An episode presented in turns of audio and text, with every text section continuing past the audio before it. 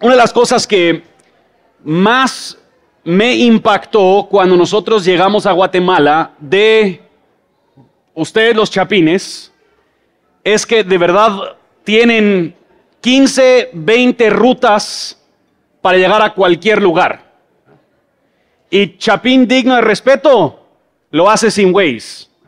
O sea, sabe dónde es el lugar y sabe cuál va a ser el camino que se logra utilizar y es el que está libre de tráfico, el que está despejado.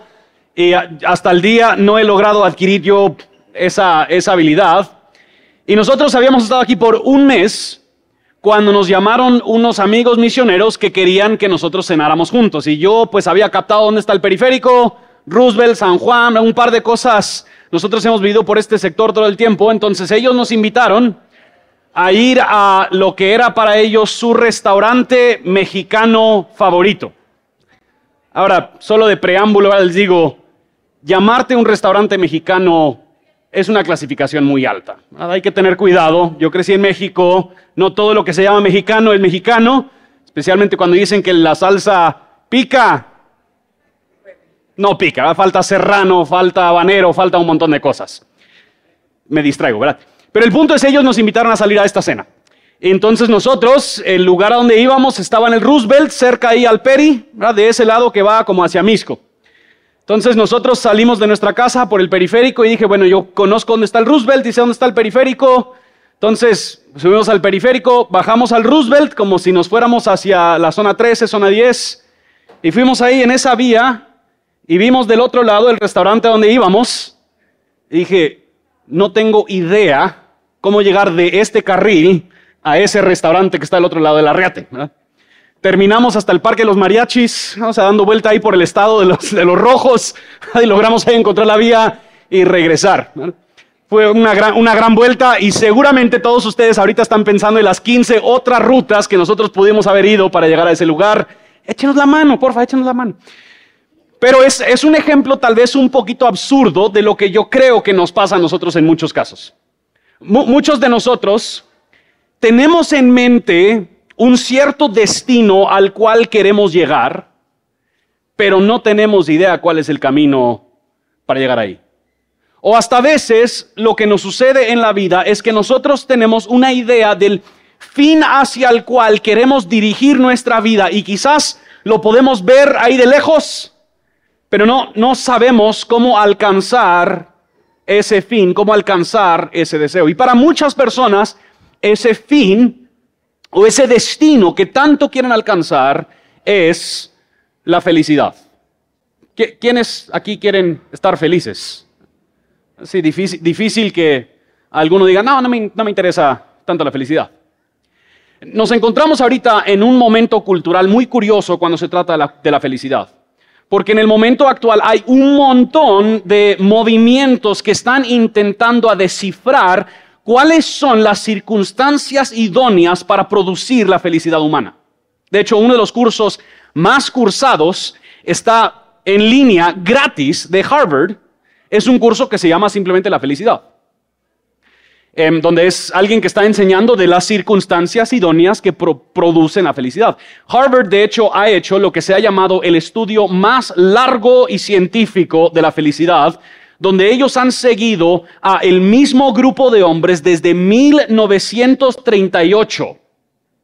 Y los han seguido sus cónyuges, sus descendientes, porque lo que ellos quieren dilucidar es cómo se logra en esta vida la felicidad.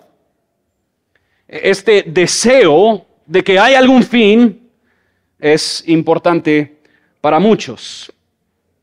Em, para algunas personas, lo inalcanzable de la felicidad produce motivación y propósito.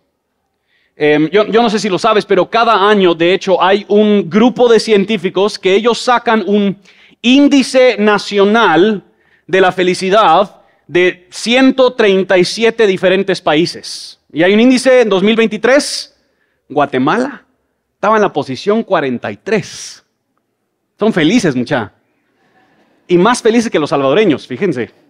Ellos salieron en 50, así que para tomarlo en cuenta, ¿no? voy a comentar nada al respecto. Otras personas quizás ven lo inalcanzable de la felicidad y esto genera cierta desesperanza. Dicen, si, si yo he probado todas las cosas, he intentado ser feliz, y aún la felicidad parece ser un gran chiste cruel de parte del universo. Por más que yo intento, las cosas no me salen. ¿Para qué aún intentar? ¿Para qué esperar que ese destino alcanzable realmente es alcanzable? Se parece más a un oasis en el desierto que nunca logro alcanzarla y resulta simplemente ser espejismo. Hay una búsqueda ardua en los seres humanos por definir y, hackear, por decirlo así, la felicidad. ¿Cuáles son los trucos necesarios para garantizar que yo voy a tener una vida feliz? Y, no todo este movimiento eh, es malo, de hecho hay mucho que es bueno y demuestra mucho del avance del entendimiento que nosotros tenemos de la neuroquímica, de nuestro sistema nervioso y de cómo procesa información. Sin embargo, si te das cuenta, en la mayoría de los casos, estos movimientos que tanto quieren procurar o dilucidar o demostrar la felicidad, pueden reducir la felicidad a una reacción material de, nuestro sistema neuroquímico y quieren enseñarnos cómo diseñar las circunstancias de nuestra vida de tal manera que nuestro cerebro está bañado de vez en cuando de esta dopamina que produce estas sensaciones tan bonitas. Y estas visiones de felicidad son importantes. Tienen algo que contribuir, pero yo creo que las escrituras nos dirían que aunque son importantes, son insuficientes. La palabra que se me viene a la mente cuando hablamos de la felicidad es que muchas de estas visiones de la felicidad carecen de algo más teleológico. Todos juntos vamos a decir, ¿listos? Teleológico. Viene de la palabra telos, que telos hacia lo que apunta es un fin, un destino. Y las escrituras nos plantean una visión del ser humano que va más allá de simplemente ser un sistema material con reacciones químicas, nos plantea una imagen de un ser humano que fue diseñado con un propósito. Y la felicidad entonces no solo es una reacción química a nuestras circunstancias, sino que también nace de tener un sentido claro de cuál es el propósito o el fin por el cual yo fui diseñado. Lo hemos mencionado antes, pero de eso se trata lo que cristianos por siglos han comentado en la primera pregunta de la confesión del Catecismo Menor de Westminster, que dice, ¿Cuál es el fin principal de los seres humanos? El fin principal del hombre es glorificar a Dios y gozar de Él para siempre. La verdadera felicidad, entonces, según las escrituras, es más, incluye, pero es más que reacciones materiales a circunstancias materiales sino que hay un elemento trascendental en el diseño del ser humano que fue diseñado para conocer a Dios y deleitarnos en Él. Y este conocimiento y ese deleite se obtiene por medio de la meditación en las escrituras, la cual nos revela este Dios. Y de eso vamos a hablar el día de hoy. Nuestro segundo ancla en esta serie lo vemos en Salmo 1, la meditación de las Escrituras. Salmo 1 dice lo siguiente. Cuán bienaventurado es el hombre que no anda en el consejo de los impíos, ni se detiene en el camino de los pecadores, ni se sienta en la silla de los escarnecedores, sino que en la ley del Señor está su deleite y en su ley medita de día y de noche. Será como árbol plantado junto a corrientes de agua que da su fruto a su tiempo y su hoja no se marchita, en todo lo que hace prospera. No así los impíos, que son como paja que se lleva el viento. Por tanto, no se sostendrán los impíos en el juicio, ni los pecadores de la congregación de los justos, porque el Señor conoce el camino de los justos, pero el camino de los impíos perecerá. El autor utiliza un mecanismo muy común en los salmos y en los proverbios que nos apunta a esta idea de que hay dos caminos que resultan en diferentes destinos. Está el camino del bienaventurado, que deleita en la ley del Señor, medita en la ley del Señor, que evita el consejo de los impíos, el camino de los pecadores, la silla de los escarnecedores, y está el camino de los impíos que termina en la perdición. Este primer camino es el camino de la felicidad que vemos en estos primeros tres versículos. Esa palabra bienaventurado, realmente lo que da a entender su matiz es esta idea de felicidad, de dicha, euforia, de gozo. Bienaventurado, feliz es esta persona.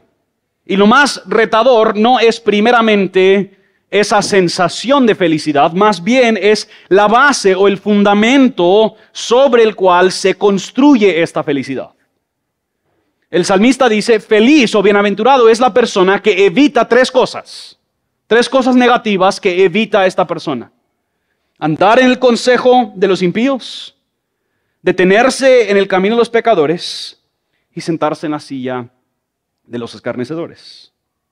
E, estas tres cosas apuntan primero a nuestro pensamiento que influye luego en nuestra conducta y a nuestro sentido de pertenencia que terminamos sentado junto con la silla en la silla de los escarnecedores. Representan estas tres cosas, por decirlo así, diferentes grados de alejamiento de la verdad de Dios. Empiezan por un pensamiento formado por aquellas cosas alejadas de Dios. Estas cosas están señalando la, fuente principal de dónde obtenemos nuestras definiciones de lo que es o no es cierto, de qué se trata esta vida. Estos son consejos existenciales. ¿Para qué estoy aquí? Él dice primero que no anda en el consejo de los impíos. vivimos ahorita en un momento muy complejo culturalmente, donde hay una pelea constante por quién define qué es la verdad. ¿Quién define lo que es cierto? Especialmente en cuanto a nuestra antropología o lo que creemos acerca de los seres humanos. ¿Quién define la razón por la que existe el ser humano? ¿Quién define los tipos de relaciones que tiene el ser humano? ¿Quién define la sexualidad del ser humano? ¿Quién define el propósito del ser humano? En todo momento, por, todos lados, si lo sabemos o no, todos nosotros estamos siendo formados por ideas. O puesto de otra manera, tú siempre estás siendo discipulado. Siempre estás siendo discipulado. Ya sea por anuncios, ya sea por políticas, ya sea por procesos, ya sea por las masas, ya sea por tendencias. nosotros no somos simplemente seres neutros y súper objetivos en todo momento donde estamos evaluando las cosas. más bien, sin saberlo, a menudo, inconscientemente, nosotros estamos recibiendo y adaptándonos a los mensajes que nos da una cultura desinteresada en Dios y en su verdad. Por ejemplo, quizás simplemente un, ejemplo más neutro, muchos de nosotros ahorita tenemos mayor conciencia de los efectos de las redes sociales sobre salud mental. Pero hace 20 años, la mayoría de nosotros, Facebook, ¿eso qué es? Voy a meter mi correo, a ver qué pasa, ¿verdad? A poner mi estatus y compartir con mis amigos. No, no había conciencia, era tendencia, algo estaba pasando y nosotros no habíamos contemplado los efectos antropológicos de este fenómeno.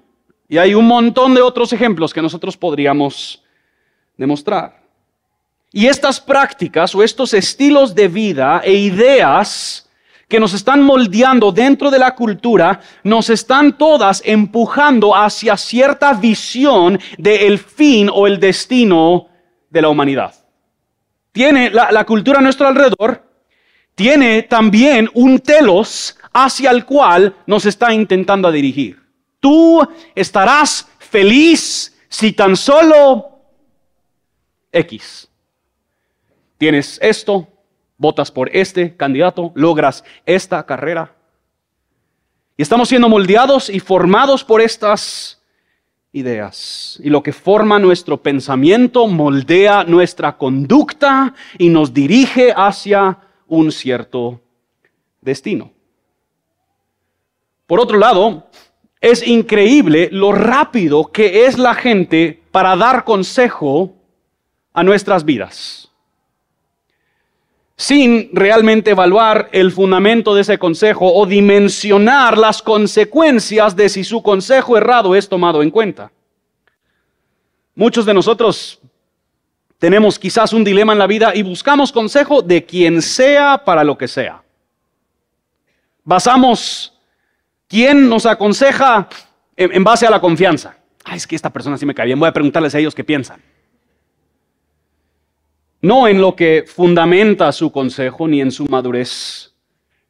Y lo único que guía el consejo que nos da mucha gente es su propia experiencia o su propia intuición. Algo que no es siempre una buena fuente de consejo. ¿Qué, le da a alguien la credibilidad para darte un consejo? ¿Sobre qué fundamento construyen su consejo? Y muchos de nosotros lo hemos experimentado. Fíjate que lo mismo me pasó a mí. Déjame contarte lo que hice. Andate a la farmacia, ya saben, ¿verdad? Hasta doctores nos hemos vuelto en estos consejos. Y en particular, el salmista entonces está apuntando que aquella persona que quiere felicidad va a ser cauteloso y cuidadoso de en dónde busca consejo, ya que la fuente de algunos consejos se opone a las cosas de Dios. Esa persona no anda en el consejo de los impíos consejos que contradicen la revelación y sabiduría de las escrituras, por más cómodas o fáciles que parezcan, deberían ser evitadas. Consejos que contradicen la revelación y sabiduría de las escrituras, por más amadas o queridas que sean las personas que nos la dan, no son consejos que resultan en felicidad. Ahora, esto no quiere decir, oíganme, que las escrituras tienen una respuesta concreta a cada pregunta. No vas a poder abrir tu Biblia a Juan capítulo 3, versículo 4 y ver, debería, sí, hacete novia o novio de tal persona. No nos lo dicen las escrituras. Deberías hacer tal trabajo, deberías invertir en tal negocio, deberías, etcétera. Las escrituras no nos dan esos tipos de consejos tan concretos. Pero la Biblia sí está llena de sabiduría que en la medida que alguien se va empapando de las escrituras, su habilidad de discernir y descifrar las verdaderas intenciones de este mundo madura. Y la premisa realmente es que los, los impíos son ambivalentes a las cosas que Dios prioriza. No les importa. Pero hay un, un deslice según el salmista anda en los consejos de los impíos.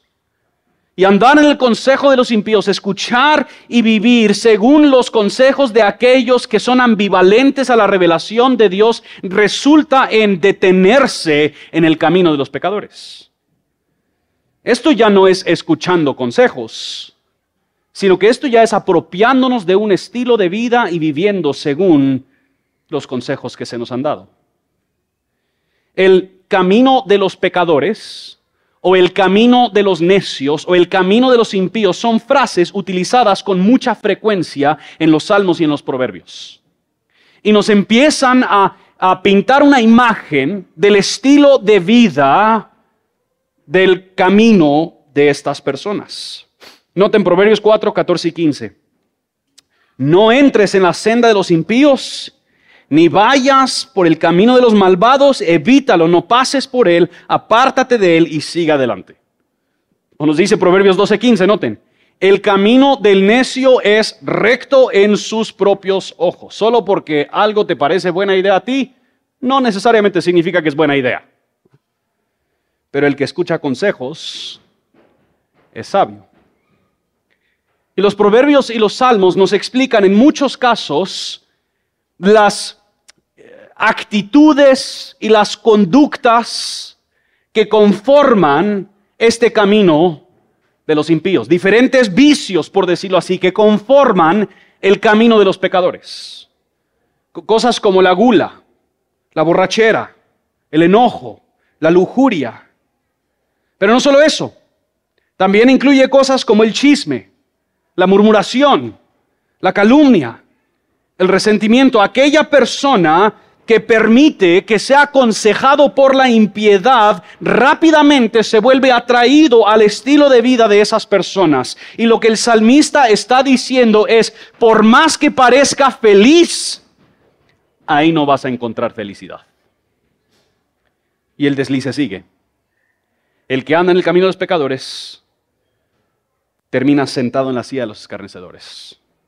Ya, no simplemente está tanteando con consejos que se alejan de Dios ni con conductas que se alejan de Dios, sino que ahora ya ha abrazado un estilo de vida que se burla de Dios y de su verdad. Ahora, el salmista está diciendo, la persona verdaderamente feliz es feliz porque evita esas tres cosas. ¿Por qué no va a encontrar felicidad ahí? pareciera, según mi criterio, que hay mucha gente que anda en esas tres cosas y se ven algo felices. ¿Por qué entonces el salmista está proponiendo que no hay felicidad en el consejo de los impíos ni en el camino de los pecadores? Pues tal vez es obvio, pero tenemos que iniciar con entender de dónde procede este deseo de felicidad como tal. Si vamos a contestar preguntas acerca de cómo se encuentra la felicidad, tenemos que entonces evaluar de dónde procede este deseo para ser feliz. El autor de Eclesiastés dice en Eclesiastés 3:11, Él ha hecho todo apropiado a su tiempo, también ha puesto la eternidad en sus corazones. Dios ha puesto la eternidad, Él ha colocado dentro del corazón del ser humano un anhelo profundo por algo más. Hay deseos que trascienden nuestra existencia material. Hay anhelos que superan satisfacer o saciarnos en esta tierra. Para, muchos de nuestros deseos hay un objeto que los satisface. Tengo hambre, como tacos o algo. Tengo sed, bebo agua. Hay otros deseos.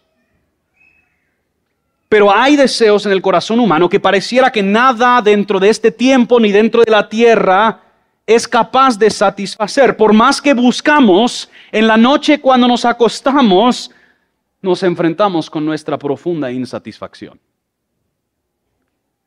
Ahora, por un lado, como hemos dicho, esto podría parecer un chiste cruel de parte del universo. Pero según las escrituras, Dios ha colocado en el ser humano, en lo más profundo de su ser, un impulso de desear algo más allá de lo que está en esta tierra. A desear la eternidad. O a desearlo a Él. El deseo por la felicidad que muchos buscan entre los impíos, entre los pecadores, entre los escarnecedores, no es un deseo malo en sí. El impulso de desear eso no es malo, pero es más bien se busca en algún lugar que por diseño, por naturaleza, no lo van a ubicar. Tal vez un mal ejemplo, pero es como querer saciar tu hambre comiendo sopa con un tenedor. No va a funcionar. El, el tenedor no fue diseñado para hacer eso. Y hay, muchos seres humanos quienes están buscando felicidad, pero lo están buscando de una manera fuera del orden y del diseño que Dios mismo ha integrado en nuestra existencia humana. La persona feliz entonces rechaza el consejo de los impíos, andar en los caminos de los pecadores, ni se sienta en la silla de los escarnecedores y lo rechaza como fuente confiable de verdad y sabiduría. Y en vez de buscarlos a ellos, nos dice el salmista entonces, ¿a qué voltea esta persona? Versículo 2. Sino que en la ley del Señor está su deleite. Y en su ley medita día y noche. La, ley se refiere a instrucción o dirección. Y hay dos palabras muy importantes en este versículo. Dice que en la ley está su deleite y que en la ley medita día y noche. Estas palabras describen la relación que tiene la persona feliz, la persona bienaventurada con las escrituras. Deleite y meditación, deleite y meditación. Hay deleite en esta persona no primeramente porque le gusta leer. Esto no está apuntando a que los buenos lectores son los que van a realmente encontrar felicidad. Si no te gusta leer, ni modo. No, aunque obviamente pues hay lectura involucrada en este proceso. Las escrituras son producto sobrenatural que apuntan el corazón humano al conocimiento de Dios. El deleite no está principalmente en que la ley es bonita, está principalmente en lo que revela esta ley. Eso es lo que Jesús dice cuando él está hablando con los fariseos en Juan capítulo 5. Dice, ustedes examinan las escrituras porque piensan tener en ellas la vida eterna y son ellas las que dan testimonio de mí. La persona que se deleita en la ley lo hace porque se deleita en conocer el Dios de la ley. Es como un noviazgo recién iniciado, romántico y bonito. Cuando estamos en esos primeros días de noviazgo completamente enamorados, nuestro novio o novia podría leer el diccionario y nos tropezamos de amor. Qué hermoso es escucharte leer el diccionario. Dime más, otra palabra. Que queremos y anhelamos escuchar de ellos, conocer de su día. Eso es a lo que está apuntando el salmista. Estamos tan impulsados y deseosos de saber de Dios que nos deleitamos con lo que Él ha revelado de sí mismo y nos dedicamos a la ley. La persona quien ha encontrado felicidad lo ha encontrado porque ha creído que las escrituras testifican de Dios. No, noten cómo hablan algunos de los salmos acerca de la ley. Salmo 19, 7 al 10. La ley del Señor es perfecta, que restaura el alma. El testimonio del Señor es seguro, que hace sabio al sencillo. Los preceptos del Señor son rectos, que alegran el corazón. El mandamiento del Señor es puro, que alumbra los ojos. El temor del Señor es limpio, que permanece para siempre. Los juicios del Señor son verdaderos, todos ellos justos, deseables, más que el oro, sí, más que mucho oro fino, más dulces que la miel, miel y que el destilar del panal. O Salmo 119, si quieres en la tarde puedes leerlo. No vamos a leer todo completo aquí. Versículo 1. Cuán bienaventurados son los de camino perfecto, los que andan en la ley del Señor. 18. Abre mis ojos para que vea las maravillas de tu ley. 29. Quita de mí el camino de la mentira y en tu bondad concédeme tu ley. 30. He escogido el camino de la verdad, he puesto tus ordenanzas delante de mí. 35. Hazme andar por la senda de tus mandamientos porque en ella me deleito. 47. Me deleitaré en tus mandamientos, los cuales amo. Y podríamos seguir y seguir. Los salmos nos plantean una visión de alguien tan profundamente enamorado con Dios que se deleita en lo que las escrituras ha revelado acerca de él. Y, tal vez dices, pero yo, yo, no, yo no me deleito en meditar en las escrituras. ¿Qué hago? Y no quiero sonar simplista, yo creo que hay otras respuestas y vamos a dar algunos pasos prácticos después. Pero yo creo que las escrituras, cuando venimos con esa inquietud, esa duda que yo no deleito de esto, yo creo que las escrituras nos instan aún a meditar en ellas. Porque lo que creemos es lo que nos dice Hebreos 4:12. Porque la palabra de Dios es viva y eficaz, más cortante que cualquier espada de dos filos. Penetra hasta la visión de alma y del espíritu y las coyunturas y los tuétanos. Es poderosa para discernir los pensamientos y las intenciones, que la naturaleza de las escrituras es diferente a la naturaleza de cualquier otro libro. La, la Biblia no es simplemente páginas con letras y palabras. Sino que las escrituras por diseño de Dios tienen características sobrenaturales. Están de alguna manera u otra misteriosamente impregnadas con el poder que obra en nosotros al exponer nuestra vida a ellas. Pero yo no creo que solo es deleite. Dice el autor que entonces en la ley medita esta persona día y de noche. La, meditación da a entender esta idea de rumiar. Ahora, yo no sé mucho acerca de animales rumiantes em, y voy a intentar explicarles algo que tal vez debía haber investigado un poquito mejor antes. Así que téngame paciencia y seguramente alguien me va a corregir después. Pero la idea es, la premisa en términos muy coloquiales, es que un animal rumiante come, mastica y tiene ya sea secciones del estómago, sí, debía haberlo investigado mejor, pues, pero me siguen, las secciones o diferentes estómagos o no sé, pues, pero mastican, tragan y luego ¿qué hace? Regresa. Suena un cacho raro y lo mastica otra vez y lo traga y lo regresa. esta es un poquito la noción de este concepto de meditar en las escrituras que nos detenemos para darle vueltas, para entenderlo, para verdaderamente masticarlo y asimilarlo. El que se deleita en las escrituras no, no está en una carrera para leer la mayor cantidad de la Biblia en la menor cantidad de tiempo. ¿Cuántos capítulos leíste hoy? Tres, yo leí cuatro. Ya terminé mi lectura del año y solo es el 15 del 21 de enero. Ya no tengo nada que hacer el resto del año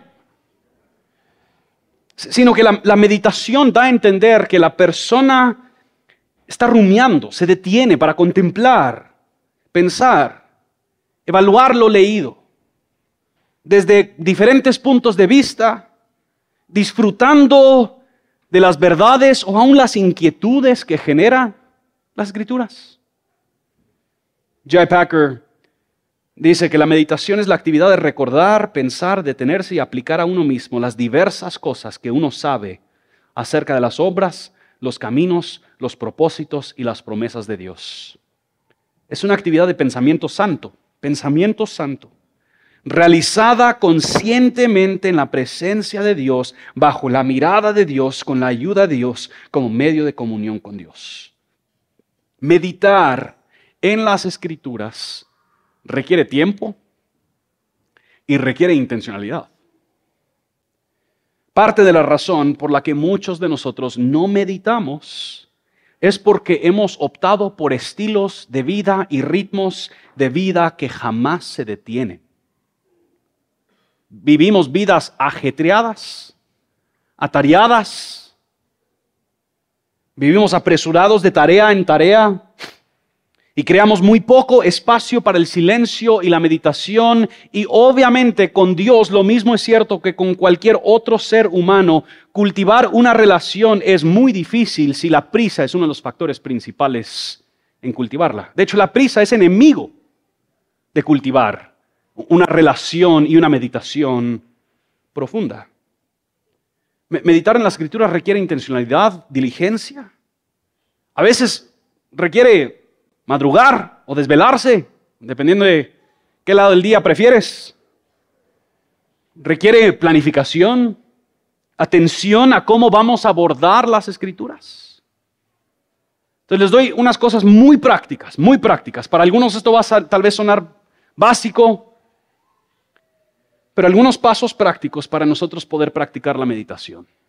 Número uno, fácilmente, determina cuándo vas a leer y meditar y escoge un libro de la Biblia. Esto, yo sé que es muy básico, pues, pero antes de hacer algo tienes que determinar cuándo vas a hacerlo.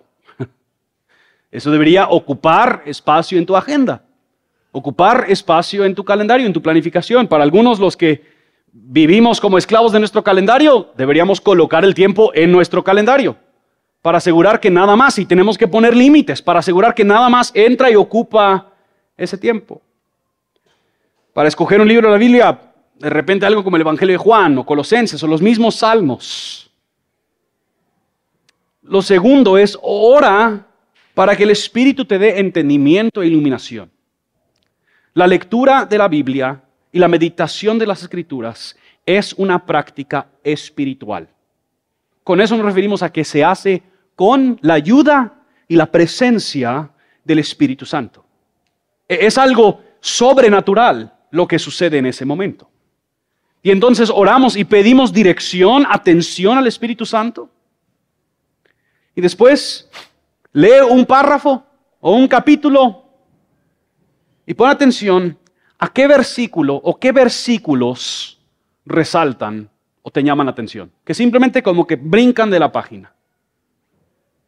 Lo, interesante, y los que quizás han, han tenido un recorrido un poquito más largo en la fe testificarán, puedes en una etapa de tu vida leer un pasaje de la Biblia y algo te llama la atención y volver a ese mismo pasaje años después y ves algo completamente diferente.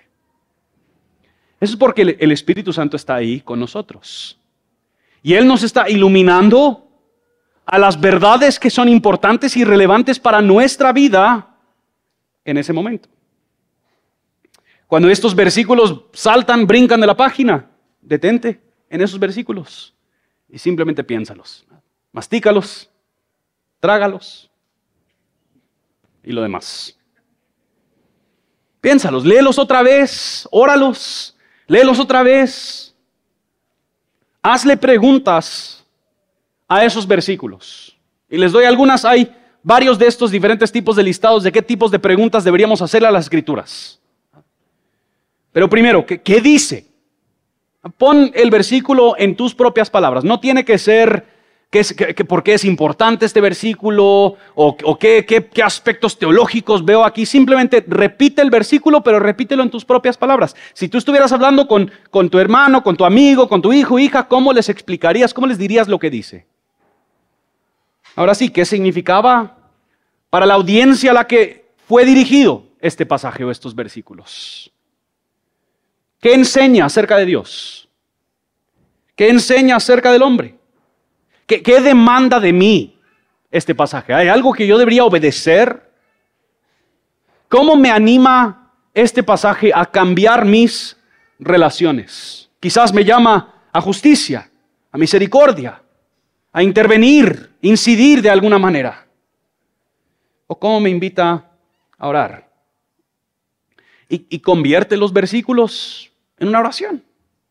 Toma los principios que has leído y las respuestas y ora de regreso a Dios.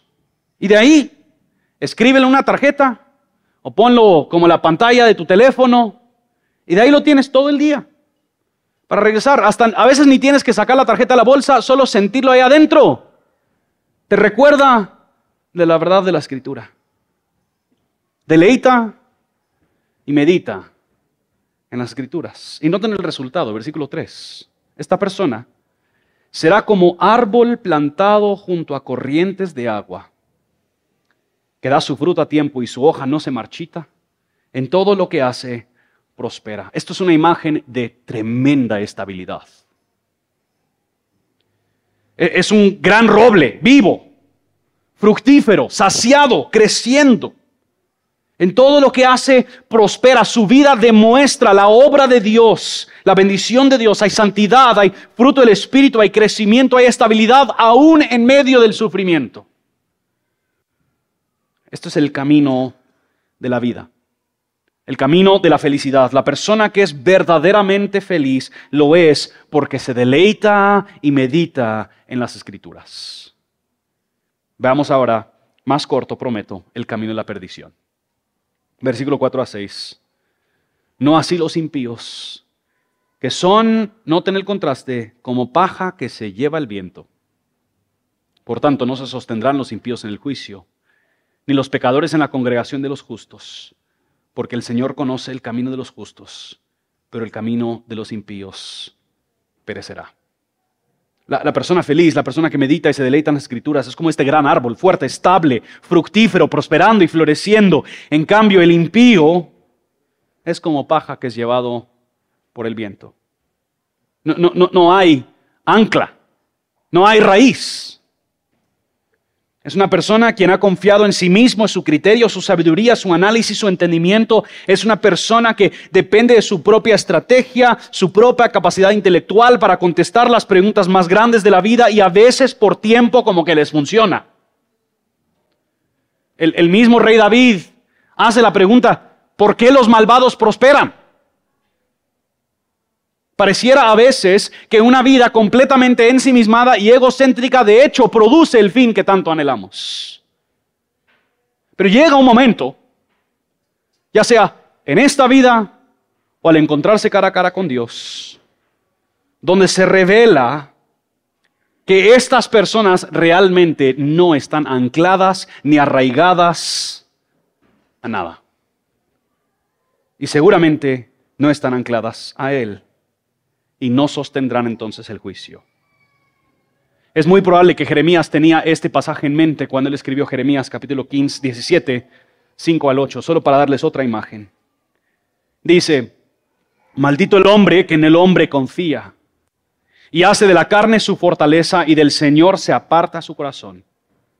Será como arbusto en lugar desolado y no verá cuando venga el bien. Habitará en pedregales en el desierto, una tierra salada y sin habitantes. Bendito es el hombre que confía en el Señor, cuya confianza es el Señor. Será como árbol plantado junto al agua, que extiende sus raíces junto a la corriente. No temerá cuando venga el calor y sus hojas estarán verdes. El año de sequía no se angustiará ni cesará de dar fruto. Hermanos y hermanas, les animo como su hermano en Cristo. Una de las cosas que más me pesa es el, poco tiempo que nosotros como conocedores de Dios le dedicamos a las escrituras. Tantas personas quienes creen que por escuchar un sermón y escuchar alabanzas entre semana, ahí sí están ya caminando en intimidad con Dios. Pero no es las escrituras que está realmente moldeando su mente. Somos fácilmente e-, engañados. Y, no quiero menospreciar ni burlar, pero a menudo alabanzas y sermones nos dan la ilusión de estar anclados y arraigados a las cosas de Dios. Pero a final de cuentas, por no estar llenando nuestra mente de las escrituras, nosotros nos volvemos el juez y partidario de qué es cierto y qué no es cierto. Vivimos y dependemos de nuestro propio entendimiento y de nuestra propia sabiduría. Y es nuestro entendimiento o nuestro sentimentalismo el que está como el piloto de nuestra vida y no las escrituras. Ponemos coritos, alabanzas, pero nuestra mente no está siendo transformada por las escrituras. Y, mientras tanto, y el equipo de alabanza puede pasar adelante, mientras tanto nosotros conocemos la fuente de toda sabiduría, la fuente de toda verdad, la fuente de todo gozo, Dios mismo por toda la eternidad, Él ha hablado. Una de las características de nuestro Dios es que Él se revela. Y Él ha hablado por siglos. Y Él en su poder y su sabiduría nos ha dejado esa revelación escrita en su palabra. Esta palabra es poderosa para transformar, dulce para saciar, fuerte para sostener, suficiente para apuntarnos al conocimiento de Él. Querido hermano, hermana, consume la palabra. Deleítate en ella. Llena tu mente, llena tu corazón, llena tu casa, llena tu carro con versículos de la Biblia. Rodéate de las escrituras, rodea tu mente y tu corazón con la revelación de Dios, porque bienaventurado es, feliz, gozosa es la persona que en la ley de Dios se deleita y en ella medita día y noche. Pero hay una razón más grande aún de por qué nos deleitamos y nos gozamos en las escrituras.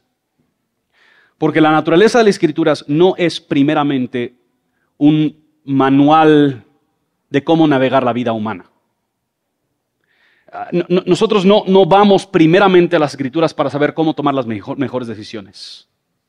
La, la naturaleza principal de las escrituras se trata de la historia de Dios Y lo que nos dice Jesús en Juan, ustedes en ella buscan vida, pero ellas testifican de mí.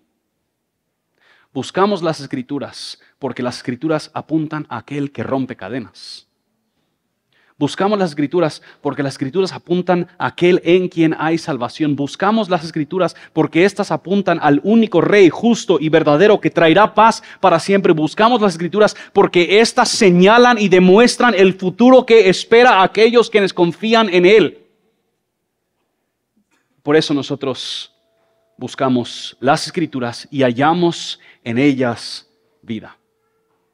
Así que hoy vamos a celebrar los elementos de la Santa Cena juntos, recordándonos de lo que las escrituras nos han instruido, que Él vivió, murió y resucitó en nuestro lugar, poniendo a fin la esclavitud de la muerte. Como siempre decimos, esto es una cena familiar, con eso nos referimos a que queremos que las personas que participen en esto han creado en este mensaje del Evangelio de lo que Dios ha hecho en Cristo Jesús para nuestra salvación. Pero también nosotros queremos siempre tomar un momento donde nos ponemos a cuentas con Dios. Y tal vez te animaría dentro de este contexto a evaluar cómo ha lucido tu lectura y meditación de las escrituras. ¿Qué, rol o qué lugar han ocupado las escrituras en tu vida? Y tal vez Meditar en esas preguntas nos lleva a arrepentirnos y confesar, ponernos a cuentas con Dios antes de ser recordados de su gran misericordia. Así que les dejo el tiempo para meditar en su lugar y en unos momentos tomaremos los elementos.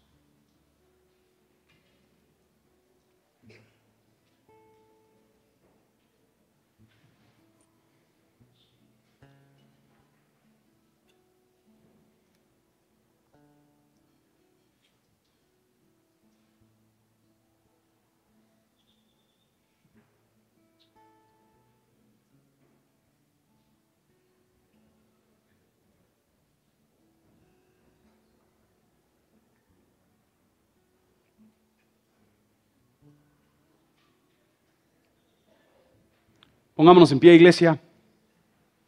alguien le falta los elementos? alguien que no recibió?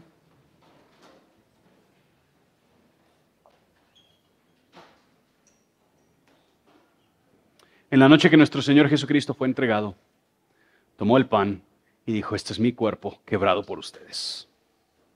Cada vez que comen este pan, háganlo en memoria de mí. Compartamos juntos el pan.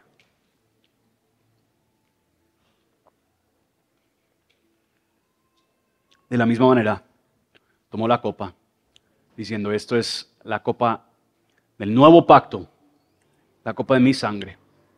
Cada vez que beben de esta copa, háganlo en memoria de mí. Compartamos juntos de la copa.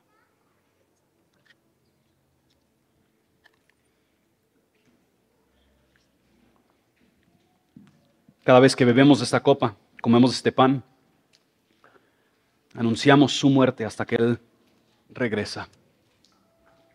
Hebreos capítulo 1. Cuando llego, Dios, habiendo hablado hace mucho tiempo, en muchas ocasiones y de muchas maneras, por medio de los profetas, en los últimos días nos ha hablado por su Hijo a quien constituyó heredero de todas las cosas, por medio de quien hizo también el universo, el resplandor de su gloria, la expresión exacta de su naturaleza, sostiene todas las cosas por la palabra de su poder. Después de llevar a cabo la purificación de los pecados, el Hijo se sentó a la diestra de la majestad en las alturas, siendo mucho mejor que los ángeles, por cuanto ha heredado un nombre más excelente. Las escrituras nos apuntan a aquel. Así que levantemos nuestra voz en adoración.